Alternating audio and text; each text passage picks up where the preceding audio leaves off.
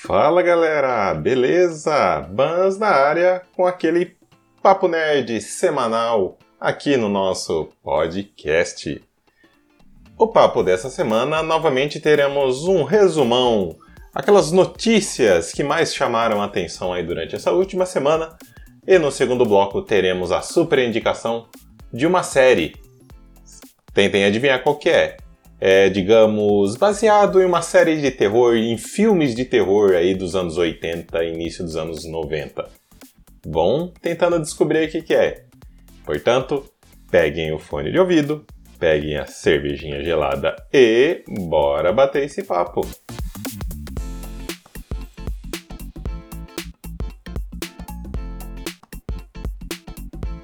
E bora começar aquele giro de notícias para vocês ficarem sempre antenados no que acontece aqui no mundo nerd. Começando com cinema. Mulher Rei lidera a bilheteria brasileira. Mulher Rei é o novo filme da Viola Davis, a ganhadora do Oscar, protagonista de várias séries e filmes de sucesso, que até esteve aqui no Brasil recentemente para divulgar o filme. A Sony nos deu a honra de conseguir a presença dela. Infelizmente, né, a gente que não consegue chegar perto da mulher, então ela vem até, até nós, tá? Esse filme dela começou aí é, o final de semana de estreia, desde quinta passada, né? Arrecadando 5 milhões de reais entre o dia 22 e 25 de setembro. A segunda posição ficou com A Órfã, A Origem, que, né, que arrecadou aí um pouco mais de é, 4, mil, 4 milhões e 800 mil reais.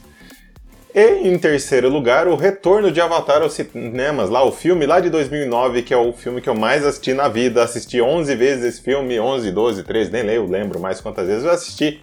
Arrecadou 3 milhões de reais, um pouco mais de 3 milhões de reais aí na bilheteria. O que muito é, me pega desprevenido, digamos assim, porque eu não estava preparado aqui. Avatar, um filme que todo mundo já assistiu, que tá nos streaming, agora atualmente está no Disney Plus, saiu em vídeo, enfim, arrecadasse tanto e arrecadou. Isso prova então que o James Cameron aí acertou em trazer esse primeiro filme antes do lançamento aí da, dos novos filmes aí no decorrer dos anos, tá? Ainda falando então de filmes, galera, temos o retorno de Premonição. Não sei se vocês lembram, hein, o filme Premonição. Foi anunciado um sexto filme e esse sexto filme acabou de ganhar diretores, que são os diretores Zack Lipovsky e Adam Stein.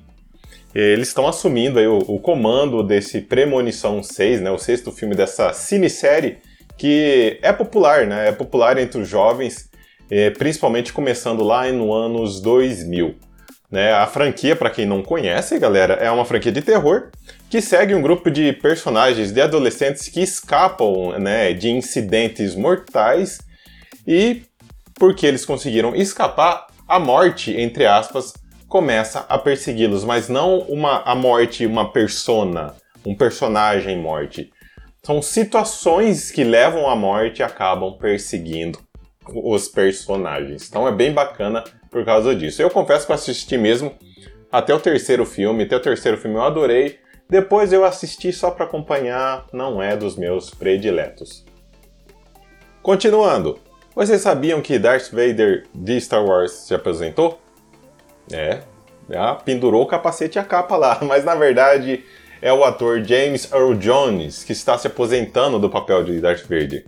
Jones aí, na verdade, ele que dá a voz original do personagem, né? Ele não é o ator que é, interpreta fisicamente o personagem, ele é o ator que dá a voz. E ele anunciou que vai né, se aposentar.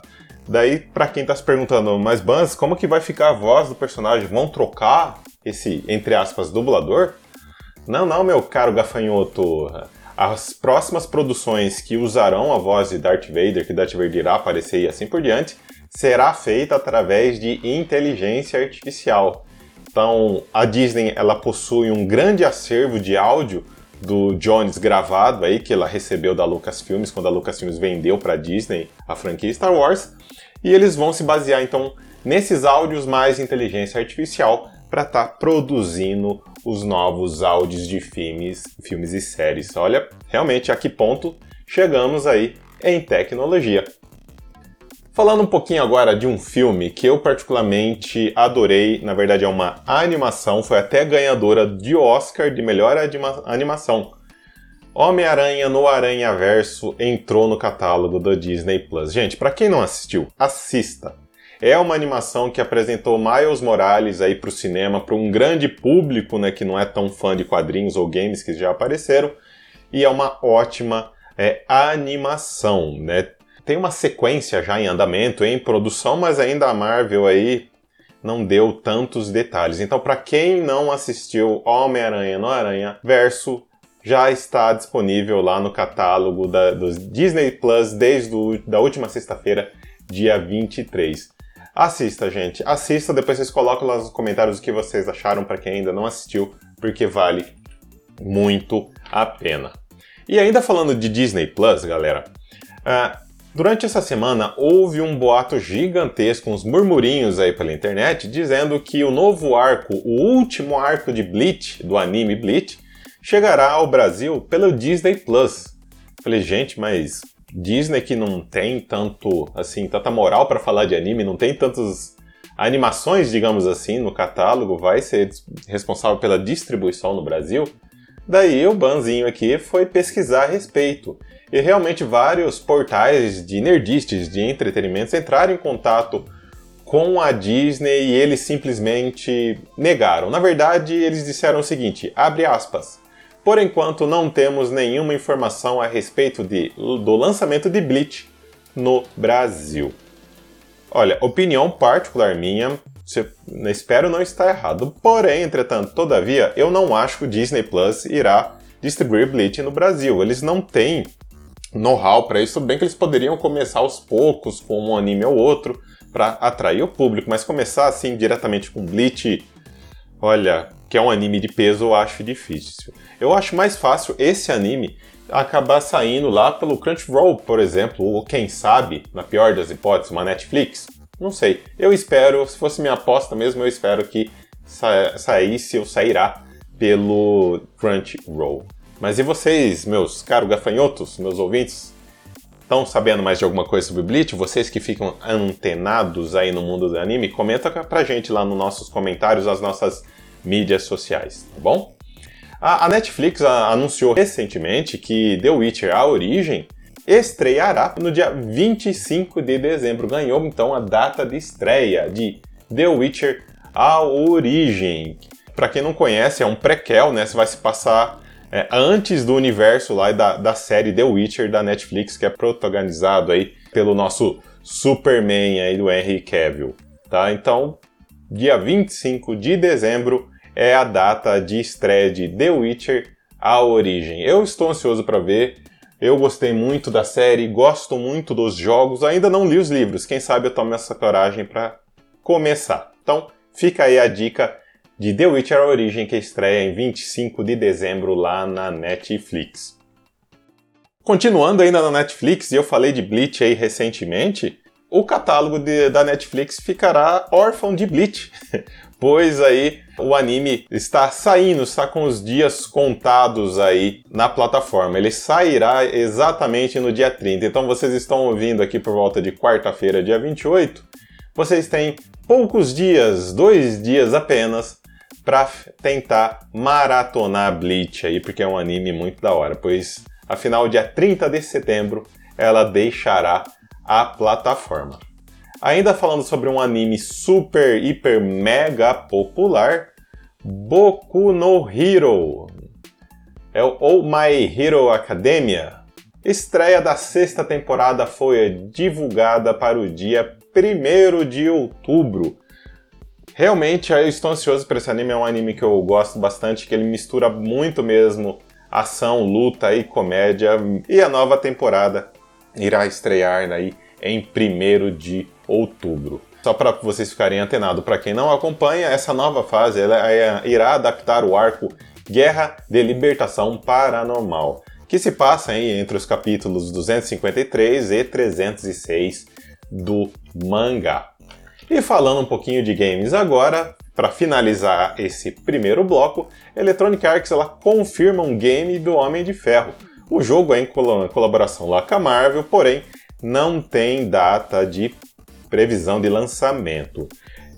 Pelos rumores que eu vi aí pela internet, é, está descartada aí um MCU, um mundo compartilhado no mundo dos games. Porém, é um rumor, não dá para afirmar nada. Mas eu já estou ansioso aí por um game do Homem de Ferro. Eu gostei, gostei bastante desse anúncio. Espero que a Electronic Arts saiba trabalhar esse título. Ainda mais porque a, a equipe do estúdio de Montreal, que trabalhou em Guardiões da Galáxia aí do jogo dos Guardiões da Galáxia, que estão envolvidos nesse game. Beleza, pessoal? Então esse aqui foi o nosso giro de notícias da semana.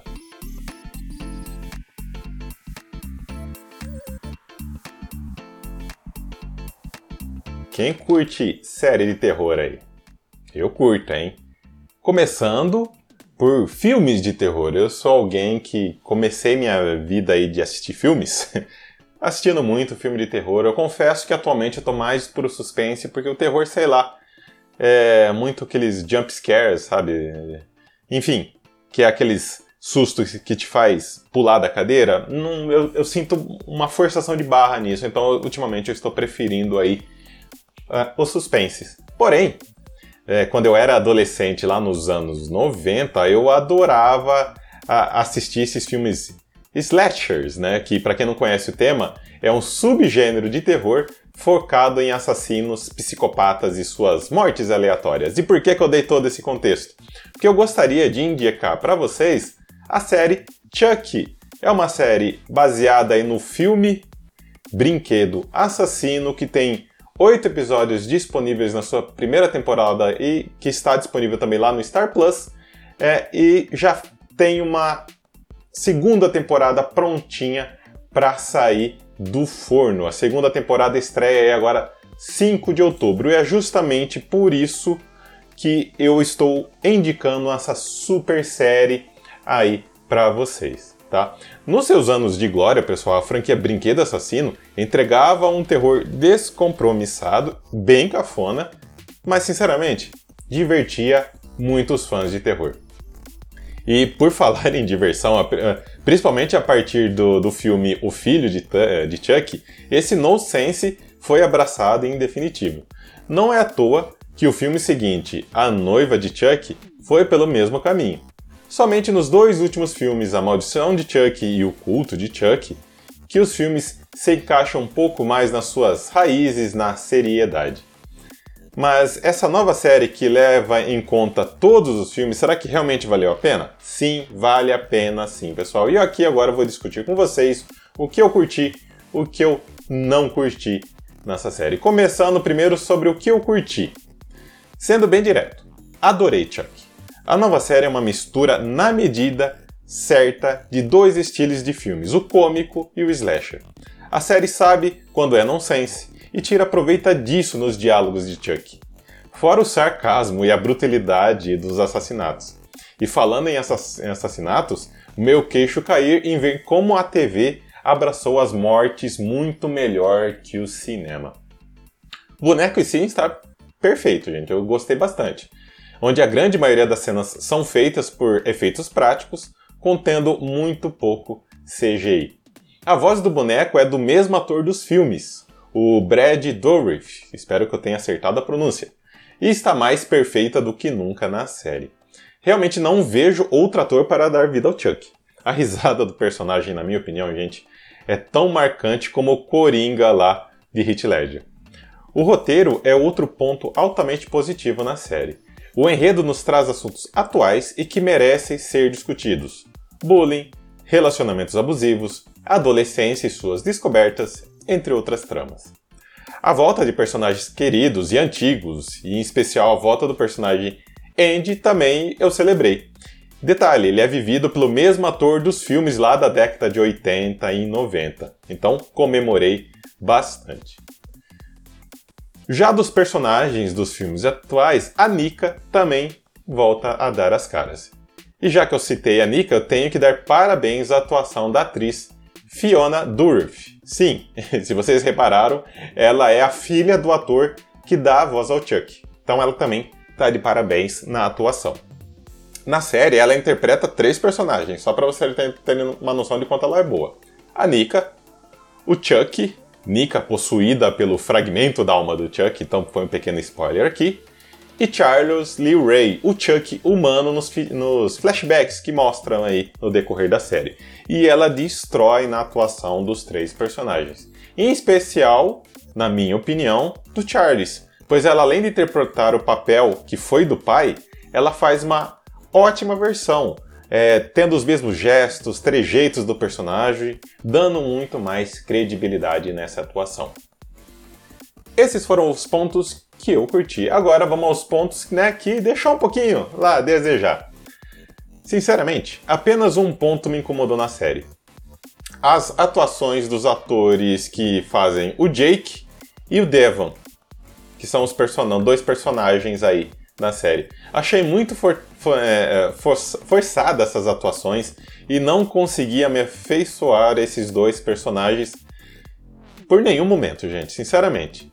Já alguns atores, né, vai, não vou generalizar, a, além de não ter esse carisma necessário, também achei a atuação aí um pouco robótica e sem é, sentimento né? Imagina um robô atuando, só para vocês terem né, essa noção que eu estou comentando. Então, essa para mim foram alguns pontos. A atuação de alguns personagens. Não quero ficar dando nome aos bois, citando muito em cima, porque eu quero que vocês tenham uma experiência boa como eu e não já com, entre aspas, um preconceito dos personagens.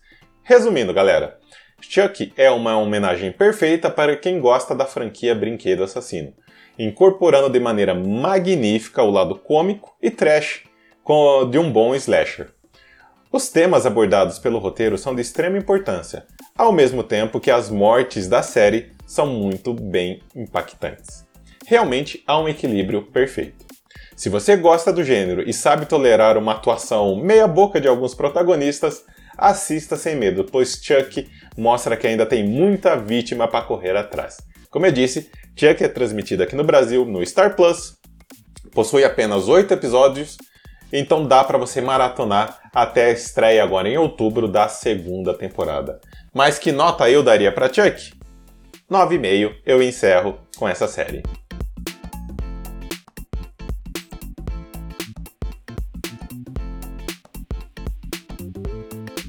E chegamos ao final de mais um Papo Nerd aqui no Bans Pod Nerd.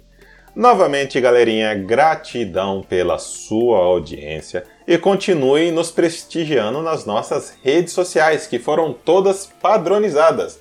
Agora você nos encontra no Facebook, Instagram e Twitter com banspodnerd lá, que é sempre, só lembrando, o seu podcast de cultura nerd. Gratidão pela audiência, galerinha. Fiquem bem e até a próxima. Tchau, tchau.